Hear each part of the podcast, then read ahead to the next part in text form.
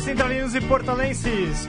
Está no ar a primeira edição ao vivo do Mesoval em 2018, segunda edição do ano, afinal de contas, semana passada tivemos um programa gravado, um programa que gravamos lá no SPAC Lions, o pessoal que não ouviu ainda pode ouvir, tá lá no site da Central 3, é, com o Magu, lá do Ribeirão Preto. O Diego participou daquele programa, eu diria, alegre, demais até. Cole também estava lá, foi um programa bem legal que o pessoal pode ouvir.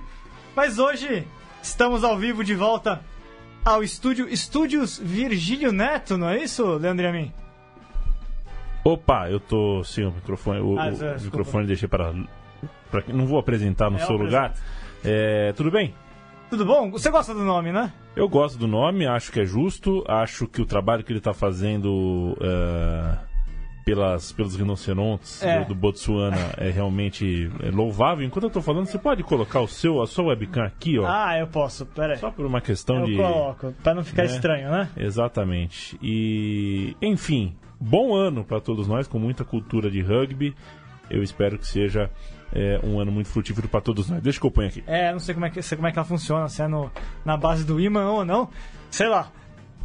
Conosco, na mesa de hoje, ele voltou direto do Lions para o programa, o narrador que não dá mole, Luiz Colli. Tudo bom? Ô, Vitor, como é que vai, meu caro? Como é que vão as coisas aí? Como é que Certinho. foi, foi a passagem de ano, né? Ah, o senhor que nos conte, como é que foi a passagem de ano? Foi boa, foi boa, foi boa. Tá Com certo. bola oval. Com bola oval.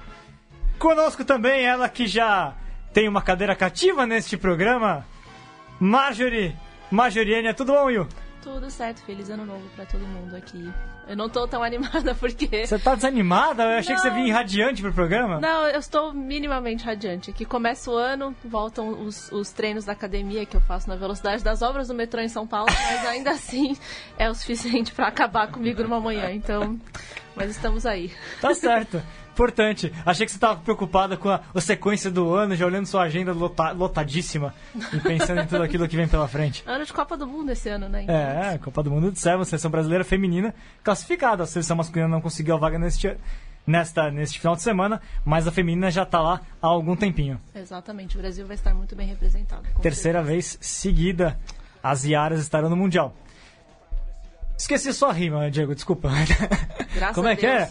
Com ele, o Hunter por inteiro, Diego Monteiro. Vou criar uma pra você ainda, fica esperta. Não, isso é tarefa pro Virgílio. É, eu tô plagiando, vocês sabem que isso aqui é plágio, né? Pô, Movido, você teve aí um mês sem programa e não conseguiu fazer uma rima? Não, não Mas pensei quem no faz isso é o Virgílio. Ele que faz no banheiro e tal, quando toma banho. Boa tarde Pô, a pera aí, aí eu fico preocupado. Ah, não, não né? sei, cara. Boa tarde a todos, feliz ano novo aí, um começo tomara que tenha muito rugby esse ano. Queria começar já com um destaque que foi feito nesse fim de semana, a Taça Java, que foi um... Você jogou? Joguei. Ah. Foi feito lá em Santana de Parnaíba em homenagem ao Java, que era jogador do URA e do Pacto Mackenzie, que morreu no acidente de carro no meio do ano retrasado. Então fizeram um evento bem legal em homenagem, com quatro times femininos, dois times masculinos, o meio URA e o Mackenzie. Depois foi uma grande festa, realmente um evento muito legal, eu acho muito bonito isso. O Java que foi, foi um grande cara e um jogador também, sempre contribuiu muito pro rugby. Bonita homenagem, bem legal, né? A gente. É interessante os clubes trazerem, né? É, resgatar não só quem participou do, do, do clube, mas dar fazer alguma, alguma homenagem, né? Isso é bem legal. E conosco, falando de clubes, e a gente tem muito a falar de clubes hoje, está conosco pela segunda vez em questão de dois meses, mais ou menos. A gente já tinha combinado depois do último programa, porque o último programa rendeu muito. Maurício Emiliano Mili, diretor de desenvolvimento da CBRU. Tudo bom, Mili? Tudo bem, obrigado. Faltou coisa, né, pra falar. Obrigado pela oportunidade de novo. é, foi, foi aquilo que a gente conversou no final, né? Falar do tema desenvolvimento é muita coisa para ser conversada, entendida.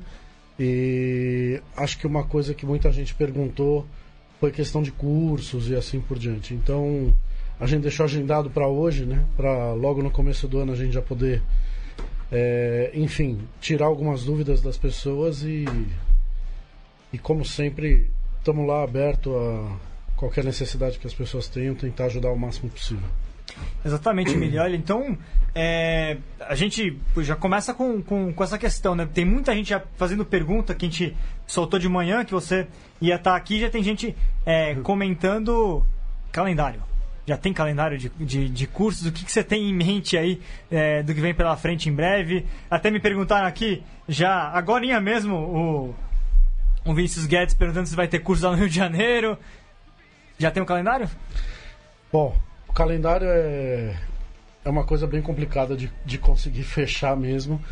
É, todos os anos a gente segue a mesma política de perguntar para os organizadores em cada estado o que, que eles preveem de necessidade de cursos e assim por diante. A gente faz essa solicitação já no meio do ano anterior e não recebe muita resposta em relação a isso. E aí nos 45 do segundo, nos 40 do segundo tempo, a gente acaba divulgando um calendário que na maioria das vezes é pensado por nós mesmos e isso é um grande ponto falho do desenvolvimento, né?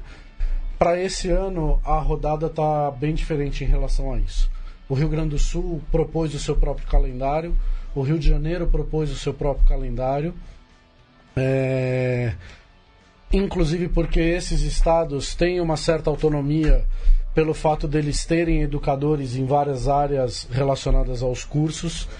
E, e São Paulo, a gente tem muita coisa atrelada a projetos da Confederação Brasileira e a Federação Paulista ela sempre colocou pra gente, deixa o curso vocês cuidam, faz o calendário aí de vocês e, e a gente foca mais na organização dos torneios, né? Então a gente tem um calendário proposto até o meio do ano né? E encerrando o meio do ano aí com um evento bacana, que é a Super Week. Ano passado a gente fez no comecinho do ano, em fevereiro. E esse ano a gente resolveu jogar ela lá para o final do semestre, quase no final, né? Ela seria em janeiro, não era isso? Seria é. em fevereiro. Em fevereiro. Normalmente, normalmente. A única que a gente fez foi em fevereiro. A gente tinha, e... tinha conversado até no último programa sobre a possibilidade é. dela, né?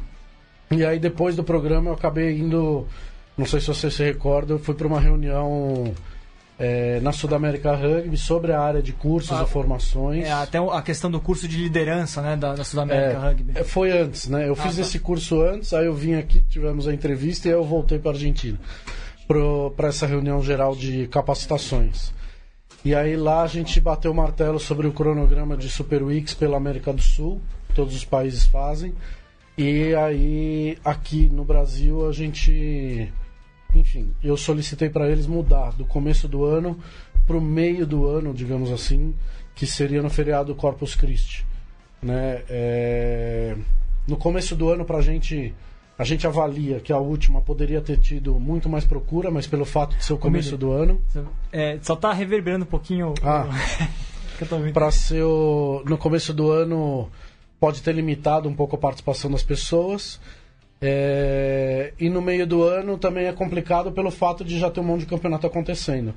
E, então a gente resolveu encaixar aí no feriado Corpus Christi, que é uma quinta, sexta, sábado e domingo. E enfim, foi, foi bem aceito pela Sudamérica Rugby, entenderam o ponto de vista e concordam. Então estamos promovendo agora para ser é 31 de maio, 1, 2 e 3 de junho. E normalmente, assim, é uma questão até importante, mas só para colocar. Como é que vocês, em geral, conseguem é, vão montando esse calendário de cursos, né? Depende muito de cada região, mas tem algum, algum padrão que vocês tentam seguir com relação a isso? Até com relação à chegada de verba para a realização desses cursos? É, é, nos anos anteriores aí estava totalmente atrelada a chegada de verba. Esse era o ponto. Mas a partir de agora de 2018, é, a verba específica para curso nós vamos ter ela um pouco menor. Então, os cursos vão realmente ter que ser cobrados e eles vão ter que cobrir os custos. Tá. E não adianta a gente querer hiperinflar as turmas, porque cai o padrão de qualidade que a gente tem que entregar. Então, os cursos eles têm um teto limite de número de participantes. E para eu extrapolar esse teto, eu tenho que enviar mais educadores, mais pessoas para ministrar, para poder manter o padrão de qualidade. Então é uma fórmula aí um pouco complexa, né? Porque o, o, um curso acaba às vezes saindo muito caro. É, e é uma, é uma. Sempre é, a gente vê, acompanha os comentários que as pessoas fazem né, nas redes sociais e tudo mais. A, o grande questão é sempre aquela, né? Quando vai ter o curso na minha região, né? E é. o que, que determina isso para vocês? É. De modo geral, os cursos, isso começou com mais força mesmo no ano passado. Os cursos da Confederação Brasileira de Rugby nos estados em que tem academia, esses cursos são onde são as academias. As academias não só são um centro de treinamento para os atletas, mas sim um centro de referência do rugby no estado. Então, aqui em São Paulo a gente procura fazer no NAR, em São José, no CT de São José. No Rio Grande do Sul, os cursos foram todos lá na academia em Bento Gonçalves. É, em Florianópolis foi na UFSC, enfim. É, a gente procura realmente colocar onde está a academia. Né? O Rio de Janeiro não tem academia, mas na, na última tratativa para ter uma academia lá, talvez fosse na, na UFRJ, e é No lá que os Olímpico cursos têm sido. É, os cursos no Rio de Janeiro, na maioria das vezes, são na UFRJ também, porque quem trabalha e viabiliza esses cursos por lá é a Débora. É, e ela consegue as parcerias ali para utilizar a sala, a galera comer no refeitório e usar o campo que agora deve estar maravilhoso, deve não estar maravilhoso, né? É, então a gente sempre faz ali. A gente procura lugares de mais fácil acesso e assim por diante. É muito difícil enviar um curso para um, pra uma região extremamente afastada. Que não que é tem ponto. densidade de clubes. É, é, exatamente. Por exemplo, um ponto crítico para a gente. A FECARU, né, a Federação Catarinense, sempre solicita para a gente um curso em Chapecó, que é extremamente afastado. E, e é muito difícil. É muito difícil. Eu entendo o lado deles. É mais fácil a gente mandar uma pessoa para lá do que eles enviarem quatro até a capital para fazer um curso. Mas é muito difícil a gente ir para lá e ministrar um curso para quatro, cinco pessoas. Ano passado, no fim do ano passado, depois de muita solicitação, por exemplo, Santa Maria, no interior aí de- do Rio Grande do Sul, que tem, né, teve todo um boom sobre Santa Maria, o rugby lá tá crescendo, nananã. mandamos para lá um curso de arbitragem que eles pediram. e Um tiro na água. Quantas Um pessoas? tiro na água. Tinham, se não me engano, tinham 8 ou 10 pessoas nesse curso. Não tinha pouca gente, entende? Mas a perspectiva dessa pessoa continuar atuando como árbitro é muito longe. Principalmente. Arbitragem, o curso de arbitragem é ainda uma pérola dentro desse nosso tema capacitação. Eu ainda entendeu? vou dividir um pouquinho a É, para discussão. um curso, qual, qual, é o número ideal de participantes para você pra trazer Então. um curso? Então, um curso ele tem que ter no mínimo 8 pessoas e no máximo 12. Para manter o padrão de qualidade. Porque num curso de treinador, num curso de força e condicionamento de preparação física, né? Por que isso? Porque durante o curso, cada um tem que atuar como treinador. No mínimo 10 minutos. E aí faz a conta. Se tiver 12, são 120 minutos de campo. São duas horas de campo, de manhã e duas horas de campo à tarde. Fica estafante, fica cansativo, o cara já nem absorve nada do curso. Não é assim tão, tão suave, tão tranquilo. A, a Marjorie participou de uma jornada lá do curso de gestão e é cansativo, né? Você ficou fechada lá naquela sala quantas horas? É, foram, é, foram, foi um dia inteiro de curso, eu não ia conseguir ficar pro segundo dia porque eu ia atuar num dos jogos que teve, acho que no Pacaembu, se eu não me Uhum. engano, né? Que era, foi junto com os jogos do America's Rugby Foi. Championship. E aí eu fiquei o dia inteiro é, dentro, dentro da sala, conversando com as pessoas e chega num certo ponto que, assim, não é que, não é, que é frustrante. Mas no fundo não tem outra palavra, porque você quer absorver ou você quer é, é, progredir mais do que aquilo, só que às vezes tem algumas questões, alguns até gargalos de conhecimento que você nota que você tem no primeiro dia e você fica patinando naquilo até o segundo dia. É, Então- o, o modelo dos cursos são de imersão. Né? Então é de ficar o dia inteiro atacando aquele tema e. e- É, não, é, é- é completando aquilo que eu falei. Então, uma região para ligar para vocês, se elas, por exemplo, garantir que vai ter oito membros, aí se tornaria mais fácil para vocês é, por trazerem. exemplo, por exemplo, a, a Lambrini lá do- de. Go- de Goiânia ali. Ela ela tá pedindo um curso de arbitragem. Beleza. Antes de entrar aqui mesmo, eu entrei, conversei com o, o Diego do, Do. Torux, de Porto Seguro. Ah, o Diego Hamilton. Isso. É, E aí eles perguntaram né, qual que é a política desse ano aí para os cursos. Essas regiões, por exemplo, curso de árbitro. Ele tem que ter de 8 a 12 pessoas e eles têm que arcar com o custo de passagem, se tiver hospedagem, alimentação e honorário do educador. Entendeu? Então pesa. Faz a conta, né? Quanto é que vai dar É. a taxa de matrícula para 8 ou 12 pessoas? Entendeu? Então. E, o, e outro ponto importantíssimo é que o curso só de imersão não dá. Não funciona. Não é que não funciona, funciona. Entende? Funciona. Agora, poucas pessoas que participam do curso realmente saem e conseguem aplicar aquilo que elas viveram no curso. Por N fatores. Um, porque a cultura do clube não permite que ele mude um pouco a forma com que ele dá treino. Entende? É, ou porque o tempo dele de planejamento é escasso e ele acaba não colocando o plano dele em prática. Não planeja e não coloca o plano em prática. São vários fatores, né? Por exemplo, o curso nível 2, para o cara ser aprovado, ele tem que planejar seis meses da temporada do clube dele. Nós estamos agora em janeiro. Em março agora vai fazer um ano que eu dei o curso de coaching nível 2 no Rio Grande do Sul. E se seguir do jeito que tá, das 25 pessoas que estavam lá, é, só um aprova. Porque foi o único que me mandou planejamento, que filmou seu treino para ser avaliado, que fez reunião por Skype comigo para ver o que, que ele precisava melhorar.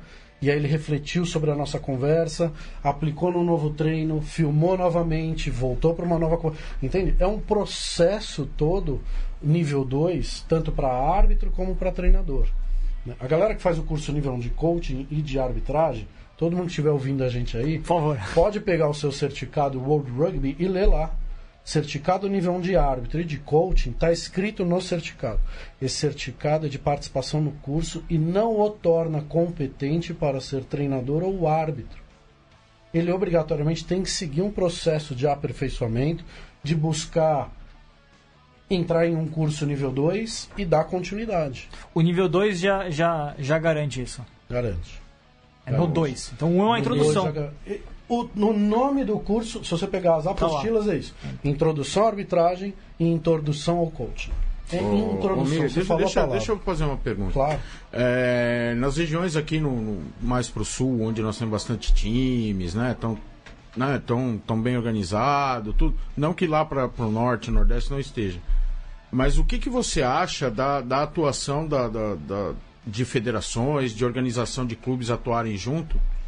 É, começarem a buscar esses cursos de maneira não clube por clube, mas se juntarem para buscar. Por exemplo, a gente, a gente tem falado muito aqui da, da, da, da, da Federação da Bahia, que está para. Aliás, o Manuel tá pra- mandou mensagem agora aqui. Tá para tá pra se juntar, tá para ser reconhecida, aquela coisa toda. Tá em análise a documentação toda. O que que, como é que você vê o papel, por exemplo, de uma federação de um lugar distante, que talvez não tenha tantos clubes quanto tem aqui em, em São Paulo, no Rio Grande do Sul, no Rio? Como é que você vê a função da federação para trazer esses cursos para eles lá? É, até completando aqui o Manuel, é, perguntou justamente isso, né? Qual- qual- como vocês veem essa questão do apoio às outras federações que ainda não são filiadas a ele, no, nomeadamente a Bahia, porque ele é o presidente da Sim. Bahia. Não, é exatamente. É, primeiro de tudo, né? A galera tá correndo atrás de resolver um único problema, que é jogar. Eles estão correndo atrás de conseguir o ônibus, de conseguir o uniforme, de conseguir a ambulância, de conseguir isso. Sim. Eles precisam correr atrás de algumas coisinhas a mais. Por exemplo, ter um recurso, uma verba destinada anualmente dentro do clube para investir em treinador. Para mandar esse cara, suponhamos igual você falou, né? Imagina lá o torneio Nordeste, né? Que tem quantos clubes, quantos times? É, Vitor? fo- foram sete, se eu não me engano. Sete, que pega o Nordeste todo. Se você fizer uma análise geográfica, o ponto. É menos Bahia o ponto Bahia médio de todos esses times é Juazeiro do Norte, se não me engano. O curso deveria ser lá. Todos os treinadores irem para lá. Da mesma forma tem que ser feita análise. No norte, pega todo mundo que compete a Taça Norte lá, não lembro o nome do campeonato. Todo mundo que compete o Centro-Oeste, o Centro-Oeste. Então o você pega Pequi Mato lá, Grosso, né? Mato Grosso do Sul, Brasília, Goiânia e coisa e tal. Qual é o ponto intermediário ali? Agora, também você me perguntou, né, a questão do custo, né? Levar uma pessoa lá, pagar um horário, passagem, nada, caro. Eu lembro o primeiro curso que eu dei em Recife, como é que foi viabilizado esse curso em Recife? A pessoa bateu na porta da faculdade, fez um projeto, falamos, queremos um curso de rugby aqui. O professor coordenador lá do núcleo de cursos falou, ah, bacana, quem é o... de onde vem esse professor? Ah, vem lá de São Paulo.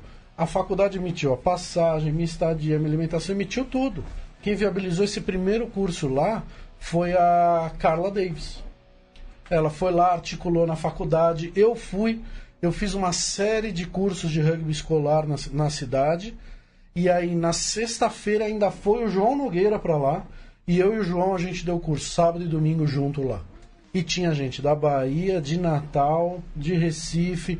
A galera se juntou ali e, essa, essa é a jogada. Sim. Essa é a jogada. A galera. Primeiro, a- o pessoal tem que entender: tem que se investir em treinador, em preparador físico dentro dos clubes. São eles que fazem a retenção do jogador. E aí, quanto mais jogador retido, mais facilidade para arrecadar mensalidade, mais oportunidade de viabilizar as outras pontas que precisa o clube. Sim. É, isso é, uma, isso é uma coisa que eu tava até conversando no fim de semana, lá, que eu acho que hoje no Brasil o grande gargalo acaba sendo treinador. Eu vejo os clubes têm uma dificuldade pra achar, mesmo clubes com dinheiro não conseguem achar um treinador. Nós não temos. Se a gente fizer um banco de. Um, um LinkedIn Jobs aí de rugby, é, se você for seguir criteriosamente, né, que o cara tem que ter feito curso de rugby, pode ter sido no Brasil ou não, mas que ele mostre certificações. E aí a gente bate de frente também com uma lei federal, que é a questão do CREF, do cara É, ter que ser profissional de educação educação física. E aí se a gente coloca esse segundo item, meu amigo, aí Sobretudo quando a gente tá falando de estrangeiro que vem dar treino para as equipes, mas é uma- acaba sendo uma relação informal, né? Muitas vezes ele nem tem o. Ele só jogou no nível razoavelmente bom, né? então esse, esse é um ponto. É, acho que é, é aquela coisa, né? Um expatriado não é um treinador por excelência. É só um cara que jogou cara bastante jogou- tempo Não, rugby, mas talvez. existem, expatria- existem uma- clubes que vão pro exterior buscar um buscar treinadores. Existem clubes que meio que procuram estrangeiros, acho que são coisas Tem de tudo, tem de tudo. Também não estou falando que quem não é da educação física é ruim, nada disso. Os talentos todos que a gente tem aí jogando dentro do nosso sistema de alto rendimento, todos, eu tenho certeza que todos eles em algum momento passaram na mão de um treinador que não era educador físico. E alguma coisa interessante esse cara fez com ele. A França tem um programa de formação de treinador interessante. A Colômbia também, e foi uma coisa que eu discuti bastante nessa minha última reunião lá na, na Argentina, que foi como criar um, um- um- uma, como ter uma forma de avaliar os treinadores. Né? Então, por exemplo, na Colômbia, pra você ter uma ideia assim, critério. O cara soma uma quantidade de pontos se ele fez educação física. Né? Aí ele soma uma quantidade de pontos. Olha como é na Colômbia. Igual se esse cara fala federal, inglês, se esse cara fala Igual inglês, federal.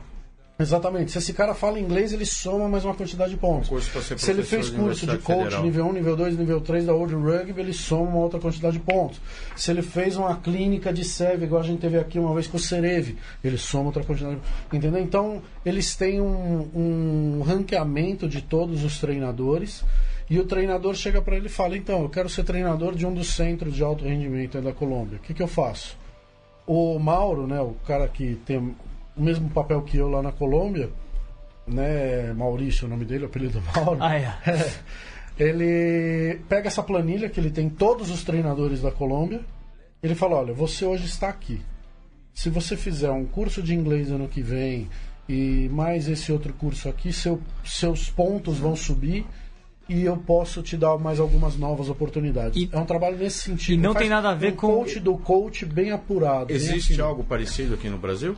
Mais ou menos. E- mas não tem nada a ver- Que, primeiro de tudo, não é nem o clube, porque o clube está pouco envolvido em motivar, incentivar que o treinador faça curso.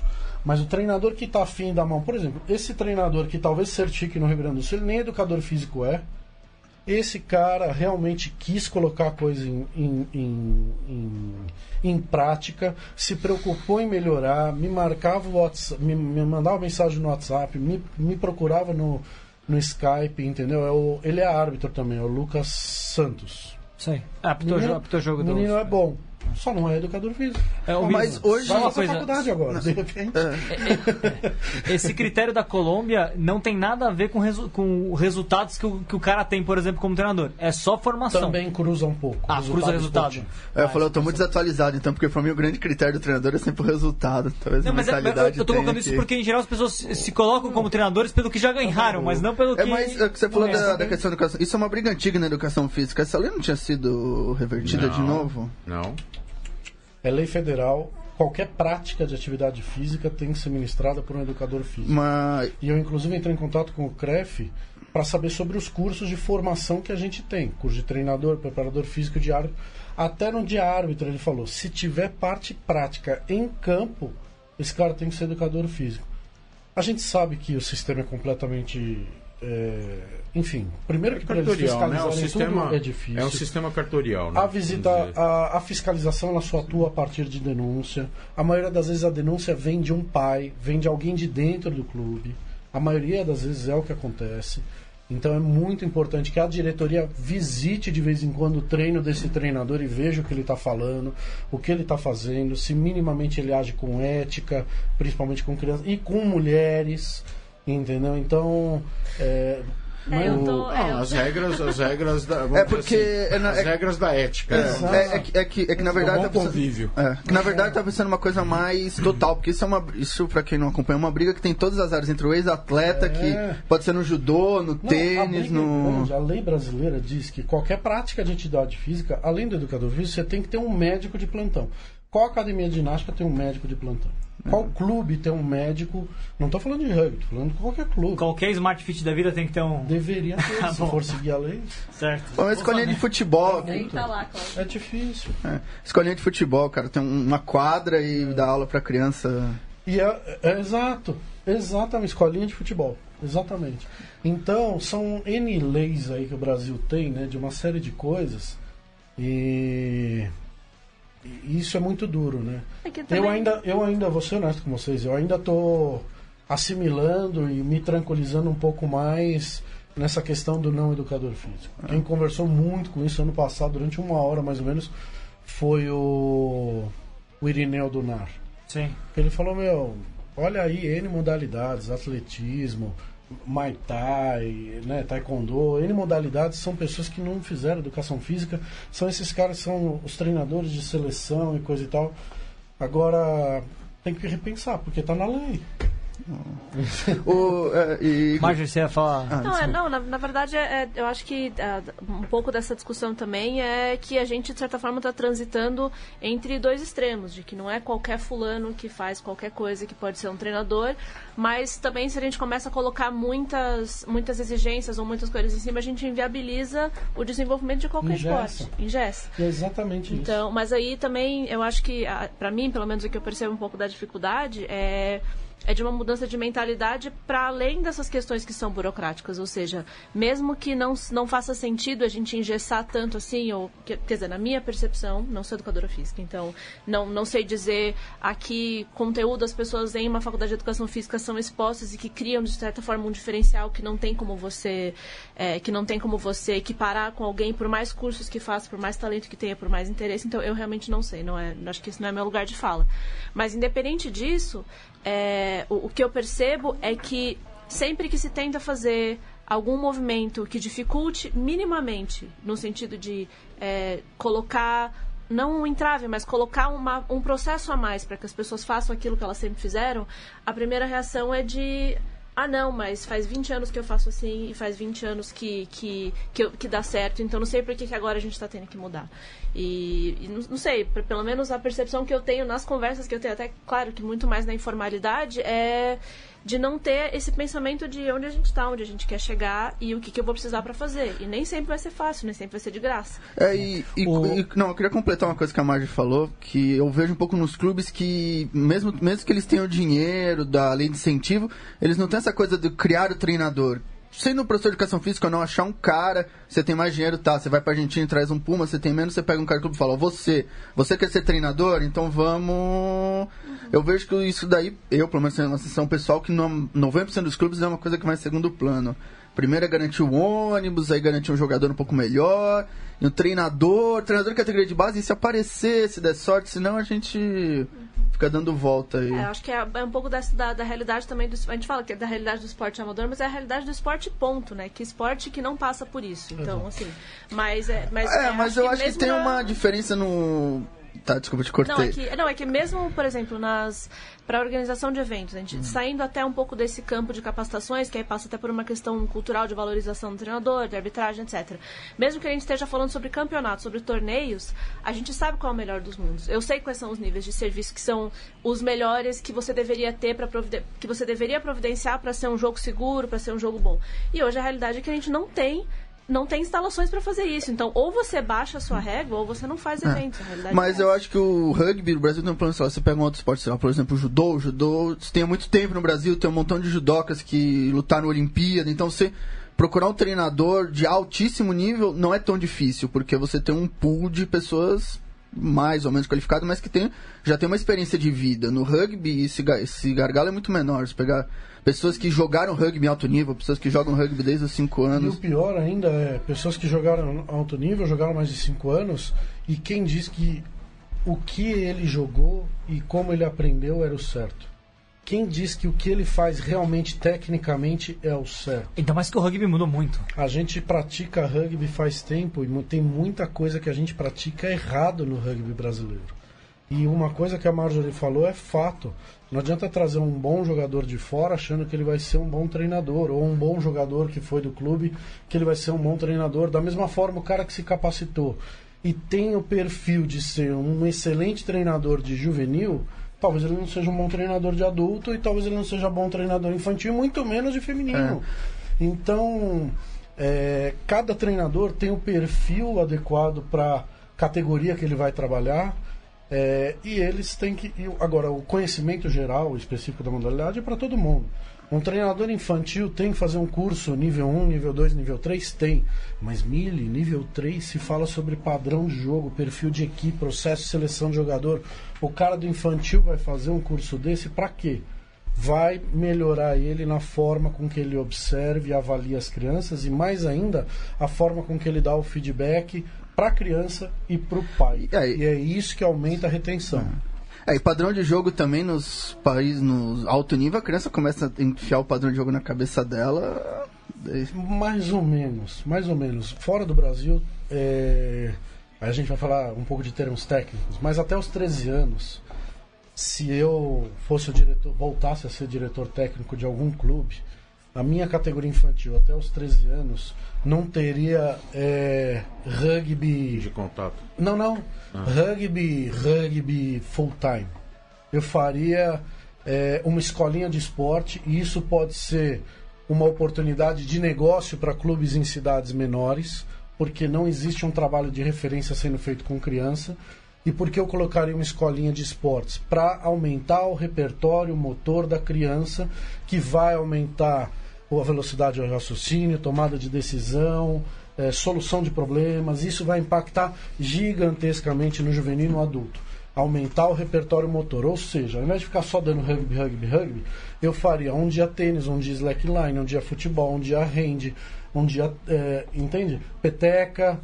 Eh, agora, sábado é sempre sábado de rugby. Vai jogar o meu adulto, o meu infantil vai fazer um grande festival.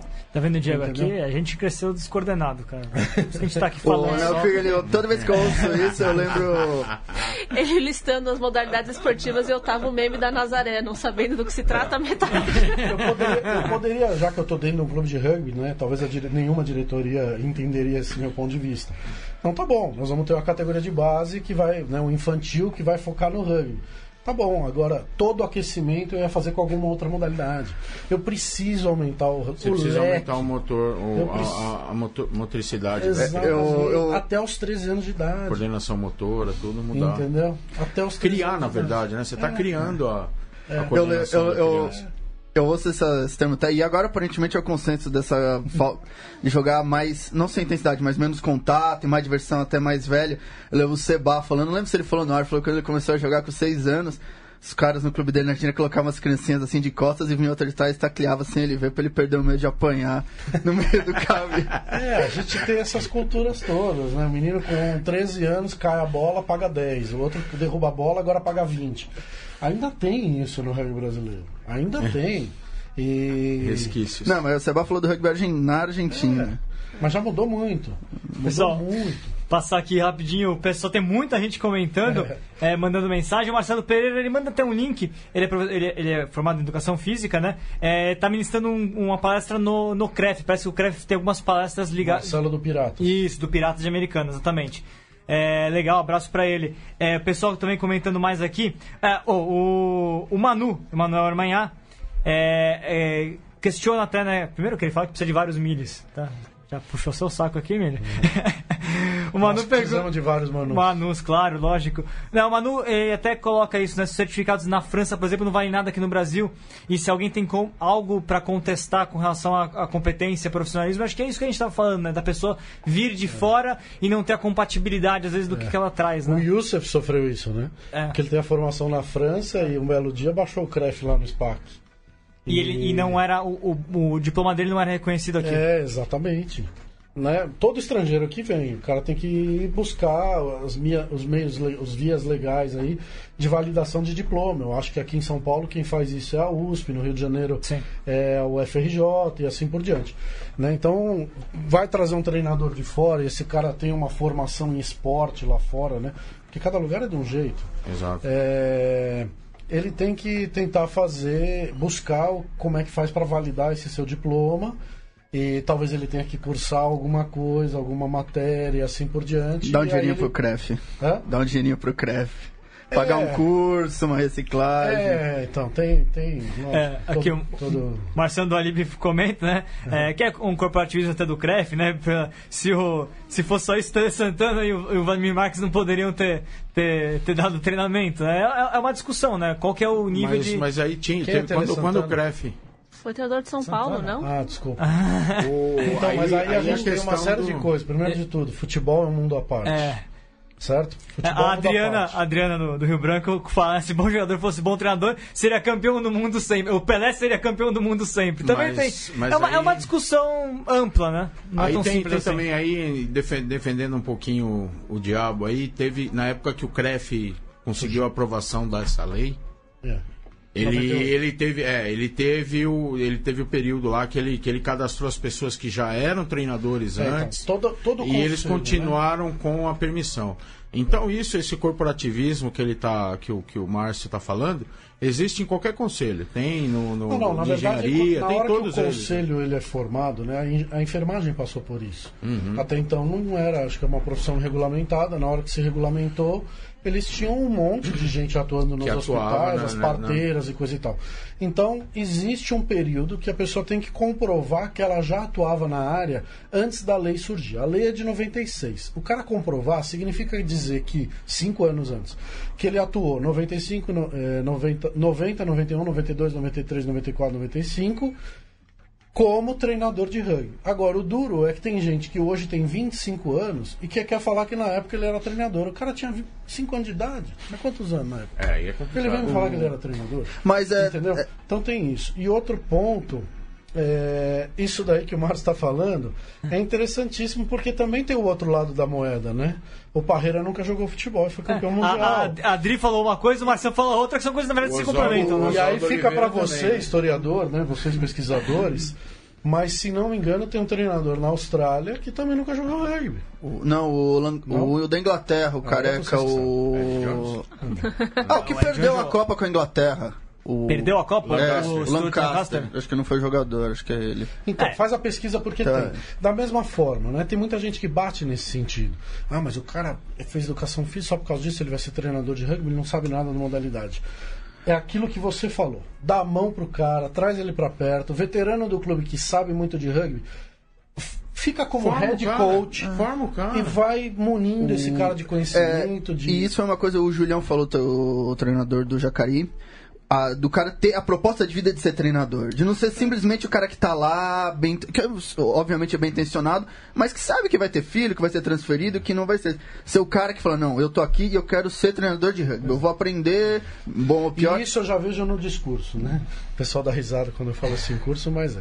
O cara que, que quer ser treinador, ele planeja, ele faz o treino, ele avalia jogo, ele faz scout, ele faz um monte de coisa. O resto, eles até usam esse termo. Ah, eu vou lá no clube passar um treino. Cara, passar um treino não existe. Entendeu? Você vai ensinar alguém, Você você vai vai, treinar. melhorar alguém, você vai treinar alguém. Agora, passar um treino é. É.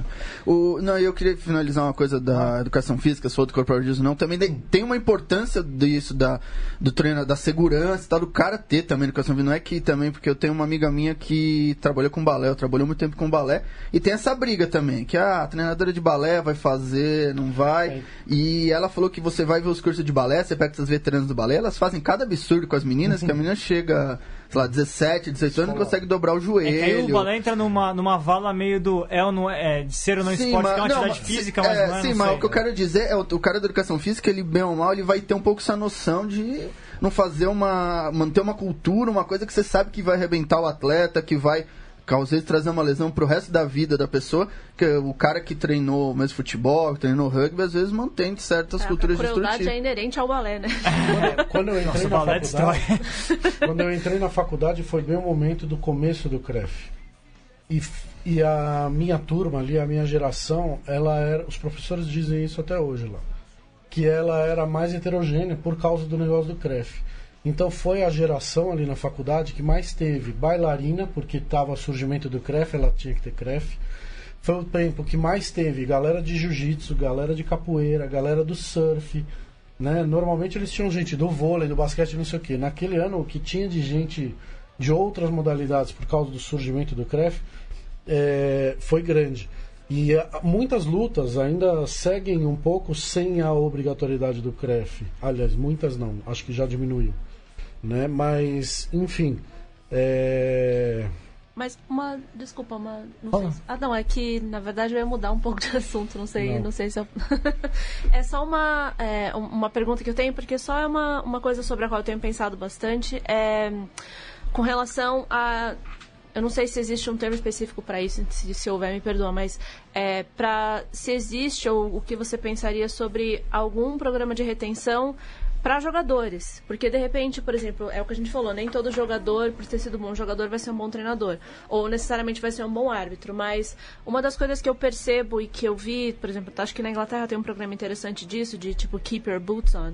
É de se talvez entre a, base de jogadores que a gente tem hoje, se não seria talvez interessante ter esse tipo de é, diálogo até com os clubes de tipo, identifica nos jogadores que você tem quem de repente tem potencial, para que no dia que pendurar a chuteira porque não tá mais jogando, continuar envolvido com alguma outra coisa fora dali. Eu sinto, é, talvez, claro, né, por mais pelo, pelo contato que eu tive com a seleção feminina, que é, tem pessoas com talentos muito diversos e não necessariamente para arbitragem ou para ser coach, mas enfim, tem a gente tem necessidades no esporte que passam por organização de eventos, gestão, marketing, publicidade, N coisas, e eu sinto que a retenção dessas pessoas depois que param de jogar é uma retenção muito baixa, mesmo em equipes que são tradicionais, mesmo em clubes que são tradicionais, eu vejo essas pessoas indo embora e voltando no Lions para tomar uma cerveja, mas assim, enfim, É, não Marge, estando ali, né? E isso é par- particularmente sensível no caso feminino, porque o masculino ainda tem décadas de produção de veterano. O feminino tem menos décadas de produção de veterana, né? É, e assim, claro, né, existe um lado meu pessoal de que assim, não quero que essas pessoas desapareçam do esporte, quero que todo mundo fique Mas eu, eu vejo no feminino, É. eu vejo no feminino uma preocupação maior com esse tipo de coisa que com o masculino. Porque no masculino, o veterano. A maioria dos clubes levam veterano pra tentar arrancar dinheiro dos veteranos. É, não tem uma preocupação isso. É que acho que talvez seja uma, para pra mim, talvez seja uma preocupação mais tangível, digamos assim, porque é as, as primeiras gerações do rugby feminino brasileiro estão se aposentando agora, ou vieram se aposentando nos últimos cinco anos. Então é tudo ainda muito recente. Então é fácil você observar as 20, 30, 40 meninas que começaram a jogar quando, quando começou o rugby feminino, que foram parando e onde é que essas É, pessoas mas eu, eu vejo que isso daí é, é uma coisa, o clube fazer, criar essa cultura. Jogar no lugar legal, falar, vem aí, gelar cerveja pro cara, ó, você parou de jogar, vem no fim de semana, traz a mulher, vai ter uma piscina do lado. O clube tentar criar um ambiente que o cara. Porque senão o cara vai fazer o quê? Às vezes vem num lugar que não tem nem arquibancada, num lugar. E esse é o ponto. quando ele fala o clube criar, é exatamente isso. Você tem um grupo de jogadores que vai parar de jogar e o perfil e a atuação e a formação que ele veio, veio, veio tendo é mais voltado para a área de gestão. Ajuda na gestão do clube, ajuda, ajuda como manager de uma equipe, começa por aí. Uhum. É, aquele outro que é, enfim, ele seguiu a linha da educação física, coisa e tal. Talvez o cara nunca queira trabalhar com rugby. O rugby é o hobby dele. Uhum. Eu, eu transformei o meu hobby em trabalho e às vezes eu me questiono se eu deveria mesmo ter feito isso. Entendeu? É, Questionamento forte no rugby. é exato. Entendeu? E, e outra, é meio difícil o educador físico se dedicar como voluntário, como treinador no clube. Ele estudou para aquilo. O sonho dele é se transformar profissionalmente naquilo. Entendeu? Então, os outros, as outras áreas podem acontecer mesmo um voluntariado dentro do clube. Agora, não adianta todo mundo sonhar que todo mundo Todo vai mundo ser vai ser internalizado nisso tudo e remunerado. Entendeu? É, Ô, e você então- falou. Ah, desculpa. Não, e é isso. Mili, tem, tem uma É, pergunta e- aqui é, do Marcelo Sansoni, o Pizza, é, da Liga Profissional. Ele perguntava: a Liga do Profissional não seria um potencializador para o trabalho de formação de treinadores, dando oportunidade financeira para os treinadores credenciados? A questão dele. Sim, eu acredito que sim. É, Depende, depende como é que a política interna ali no clube. Entendeu?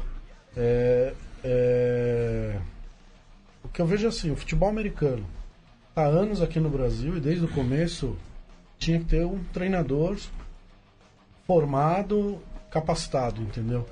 Aqui a gente não tem isso, não tem nenhuma obrigação nesse sentido. Então, se a liga vai propor uma obrigação desse, desse profissional ser gabaritado, treinado, formado, isso de fato pode alavancar. Pode virar uma cenoura, digamos assim. Pode, pode virar uma cenoura.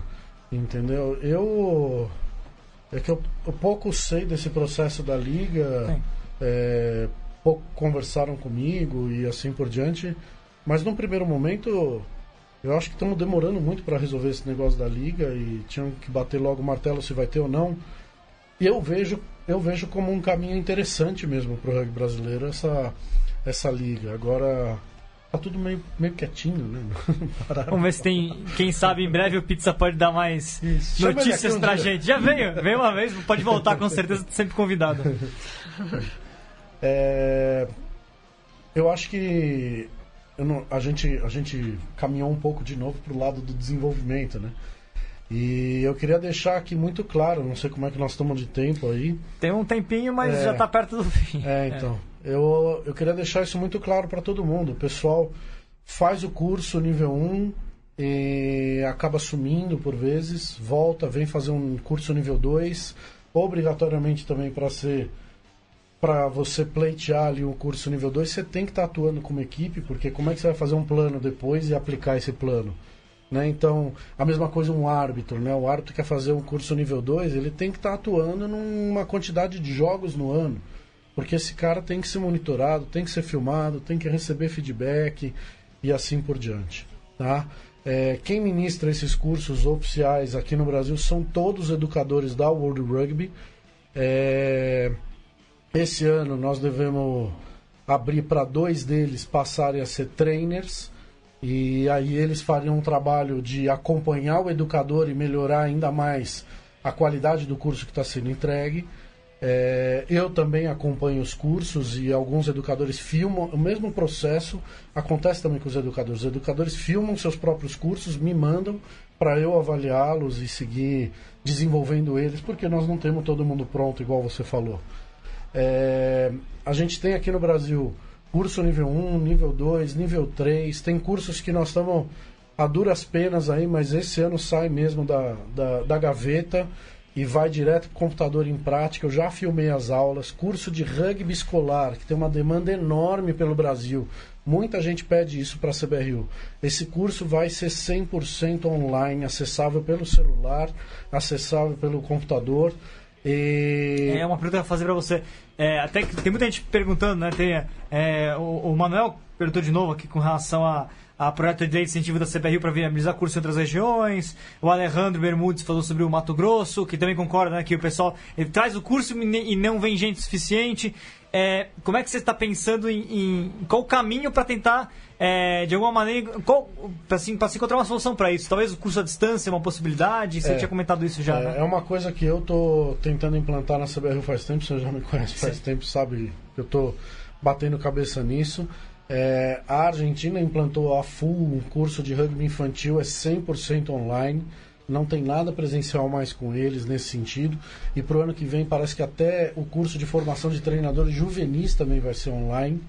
O que eles querem é que os educadores deem menos curso e visitem mais os clubes, dando uma consultoria e realmente fazendo com que o cara consiga aplicar o que ele teve no curso na prática dentro do clube. A questão é, na Argentina eles têm um exército de educadores que cuidam de um grupo de clubes ali dentro da sua região. A gente ainda tem poucos educadores, é, então a gente parte, perguntaram aí de projeto de lei, coisa e tal. Então o projeto visa cobrir isso, mas em regiões estratégicas que foram avaliadas pela confederação. Então, um atendimento maior aí em 12 clubes aqui em São Paulo e seis clubes, se não me engano, no Rio Grande do Sul. E algumas regiões conseguem fazer esse trabalho por meios próprios. Por exemplo, o Rio de Janeiro, que tem o Marcel, que tem a Débora, que tem o Greg, que são educadores de excelente qualidade. Os clubes ali poderiam se movimentar e criar alguma coisa própria da federação. As federações têm autonomia para criar isso com seus educadores. Eu sei que o relacionamento ainda educador com a federação talvez ainda não seja perfeito, porque não foi a federação que escolheu o educador que ela tem. Sim, sim. Então, esse é meu papel esse ano, né, como é, responsável da área e responsável pelo exército aí, pelo staff de educadores que a gente tem. É meu papel perante a Confederação Sul-Americana e a World Rugby de reavaliá-los, desenvolvê-los e, em caso de necessidade, colocar outras pessoas ou somar mais pessoas. E outros cursos, a gente falou de curso de, de, de coaching, treinador. É, tem a questão dos cursos de arbitragem e outros também, de gestão, por exemplo. Sim, né? gestão é interessante porque a gente tem um desenho próprio do de gestão que dá para o gestor ferramentas de como gerir a sua instituição. Esse é o nosso curso online. E aí a gente tem o curso presencial, que foi o que ela participou, que ele não dá muita ferramenta de como gerir, mas sim ele desenvolve o gestor, a liderança, como ele trata com pessoas, como ele trata com voluntários, como ele arrebanha voluntários e assim por diante. Esse é o Leading Rugby, é um curso proposto pela Sudamérica Rugby para entrar no portfólio da World Rugby. O Lucas Toniaso é um educador aqui no Brasil e ele foi uma das pessoas que ajudou a construir esse curso junto com mais cinco pessoas aí da Sudamérica Rugby. É, ele, ele ministra esse curso e enfim, então gestão tem esses dois perfis, tá?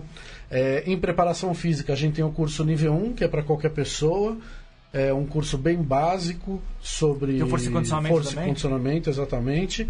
E aí tem o nível 2, que já é um curso mais detalhado, é um curso é o curso mais longo que tem, que é um curso de, de dois dias e meio. Ele é um pouquinho mais duro, é bem técnico mesmo. Quem não é educador físico realmente fica com dificuldade de fazer esse curso.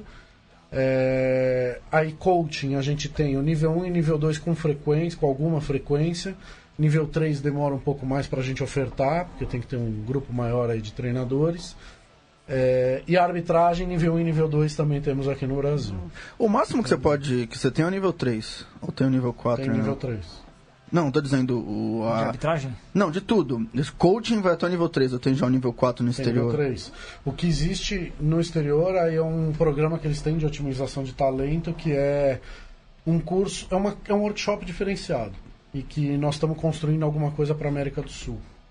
Para Legal. ter um, Tinha, tinha um curso. um talent América do Sul. Uma vez o, o, o- o Léo veio aqui, é, esse médico da Associação Brasileira, tinha um curso também de, de atendimento médico. Isso, isso deve voltar ou não? Não deve voltar não. Esse é o curso que as pessoas deveriam investir muito mais aí em ter. Todos os gestores dos clubes deveriam ter, managers de equipes, treinadores, alguns pais. As pessoas têm que aumentar o conhecimento delas sobre o primeiro auxílio na beirada do campo, qual é o protocolo, o que, que deve ser feito, no É, porque- caso de uma concussão. é, o acompanhamento pós-concussão, como é que tem que ser dado. Esse curso é importante. Esse curso é o mais fechado, é só oito pessoas mesmo por educador, eu não dou nem uma margenzinha de 12. É, o educador ele leva boneco para fazer respiração artificial, eletrochoque, a galera tem tudo isso no curso. É, é um curso bem interessante. A gente tem três educadores, um em Minas, um em São Paulo e um no Rio Grande do Sul. E minimamente eu acho que todos os árbitros que estão atuando em campeonatos nacionais e primeiras divisões regionais deveriam já estar rolando, procurando esse curso, eles têm que ter. Porque ele também é um fator de olhar para um jogador. O treinador sempre vai manter em campo. Né?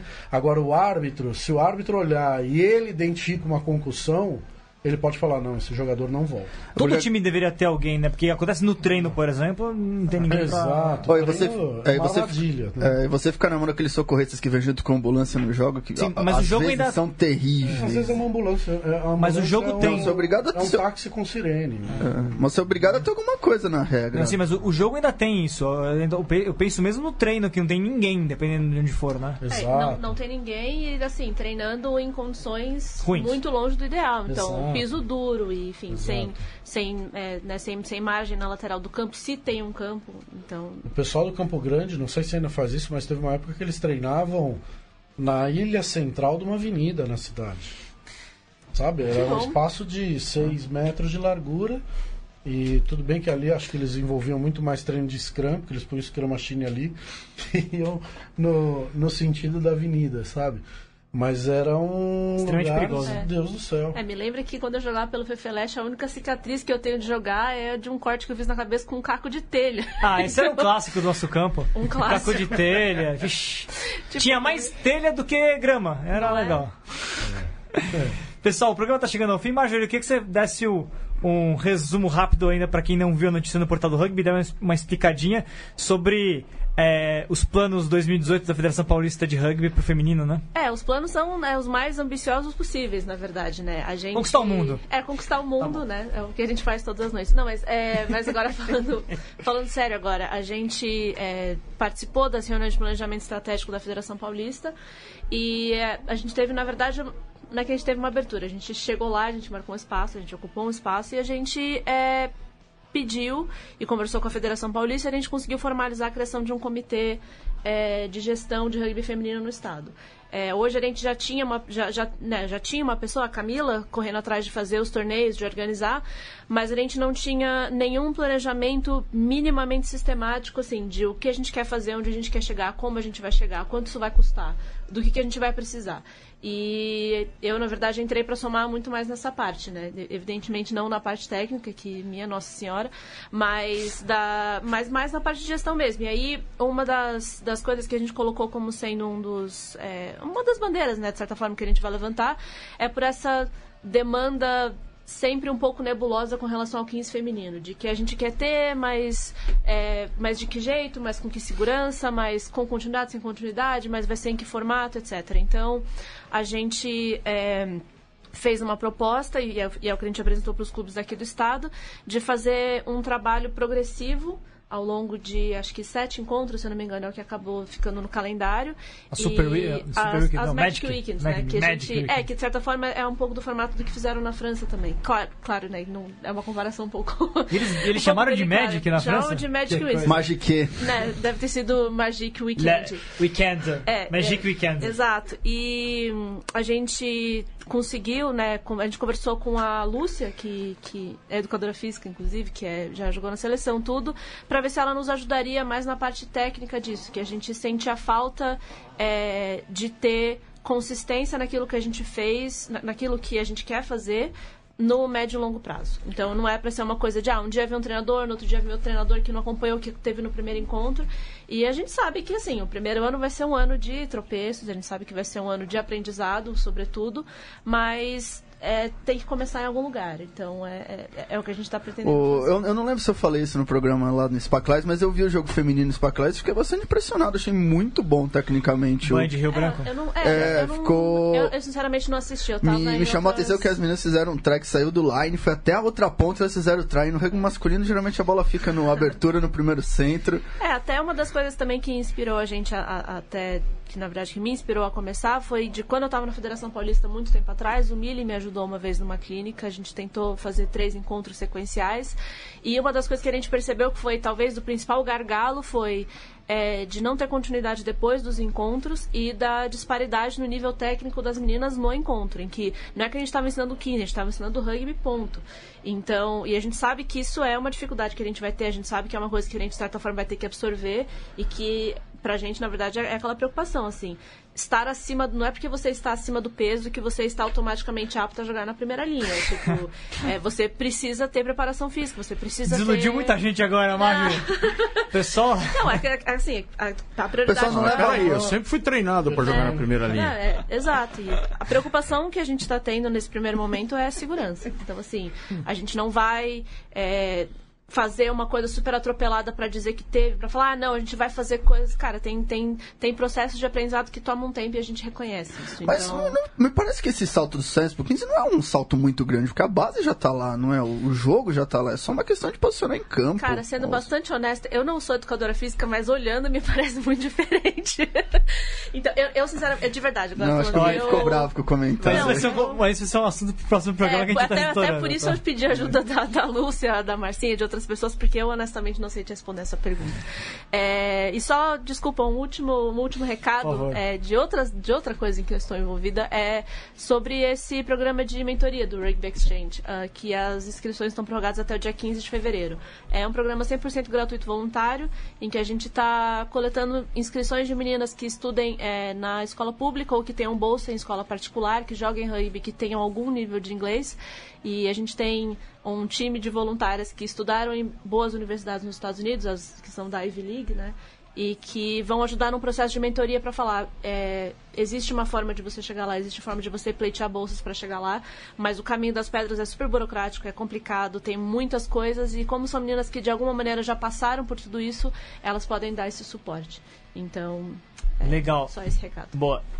Tempo tá estourando, Diego Cole. é, a gente fica por aqui. Só última palavrinha. É, quiserem sele- comentar rapida, mais rapidamente, Tá. por favor, da seleção brasileira. A seleção brasileira masculina não. É, os, qual, qual foram os resultados? Conheci- Tá no portal do rugby, o pessoal olha lá. O, não conseguiu se classificar pro, pro Hong Kong Sevens e pra Copa do Mundo, mas fez um bom campeonato. Ficou numa derrota pro Uruguai. Qual foi o placar da derrota?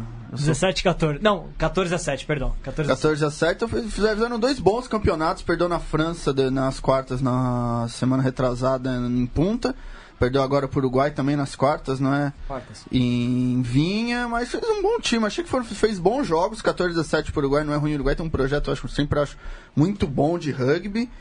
Então é isso, evoluir e treinar mais duro. Eu não vou comentar porque eu vou falar da Qualipedia, tá? Você cortou, você não me deu espaço pra isso, mas eu vou falar duas É, coisas tá bom. que são legais. 16 de janeiro é a data da primeira publicação do livro é, Don Quixote de la Mancha, Certo. tá? No dia 16 de, 16 de janeiro de 1997 foi quando o IRB incluiu os 10 minutos no intervalo Olha só. e permitiu que as equipes saíssem de campo. Tá? Tem uma lista de aniversariantes, né? inclusive dia 19 o nosso programa faz Agora faz dois anos. dois daqui anos, dia semana. 19, essa semana. Que eu né? ia deixar pra você cantar parabéns no programa que vem, porque afinal de contas, o programa que vem, o Exatamente. senhor capitaneará esse programa. Eu não estarei aqui. Exatamente. Cole e Diego vão tocar. Marjorie talvez esteja presente, ainda não confirmou. Ainda não sei. E só, só falar que dia 20 é aniversário do Gabó, tá? Grande abraço Parabéns pra pro ele. Gabó. Mili, um grande prazer sempre. E você tá convidado para um terceiro para um quarto, porque os assuntos ainda tem muita coisa pra ser falada. Obrigado. É, existe uma página no Facebook que é do desenvolvimento do rugby, que já foi dito antes. E tem um pequeno portal aí onde nós vamos publicar todos os cursos, pré-inscrição em cursos e assim por diante. Legal. Tá? Então, acho que a comunicação vai ficar um pouco mais fácil aí nesse sentido. E a promoção do calendário que todo mundo está cobrando. É, é, eu também tô cobrando, espero que saia essa semana, né? Leandrão, show de bola, valeu. Pessoal, até a próxima, até semana que vem. Horário de sempre. Cole, Diego, talvez Marjorie, com mais um, mais um Mesoval. Janeiro começou com tudo. Muita, muito papo bom pela frente. Valeu.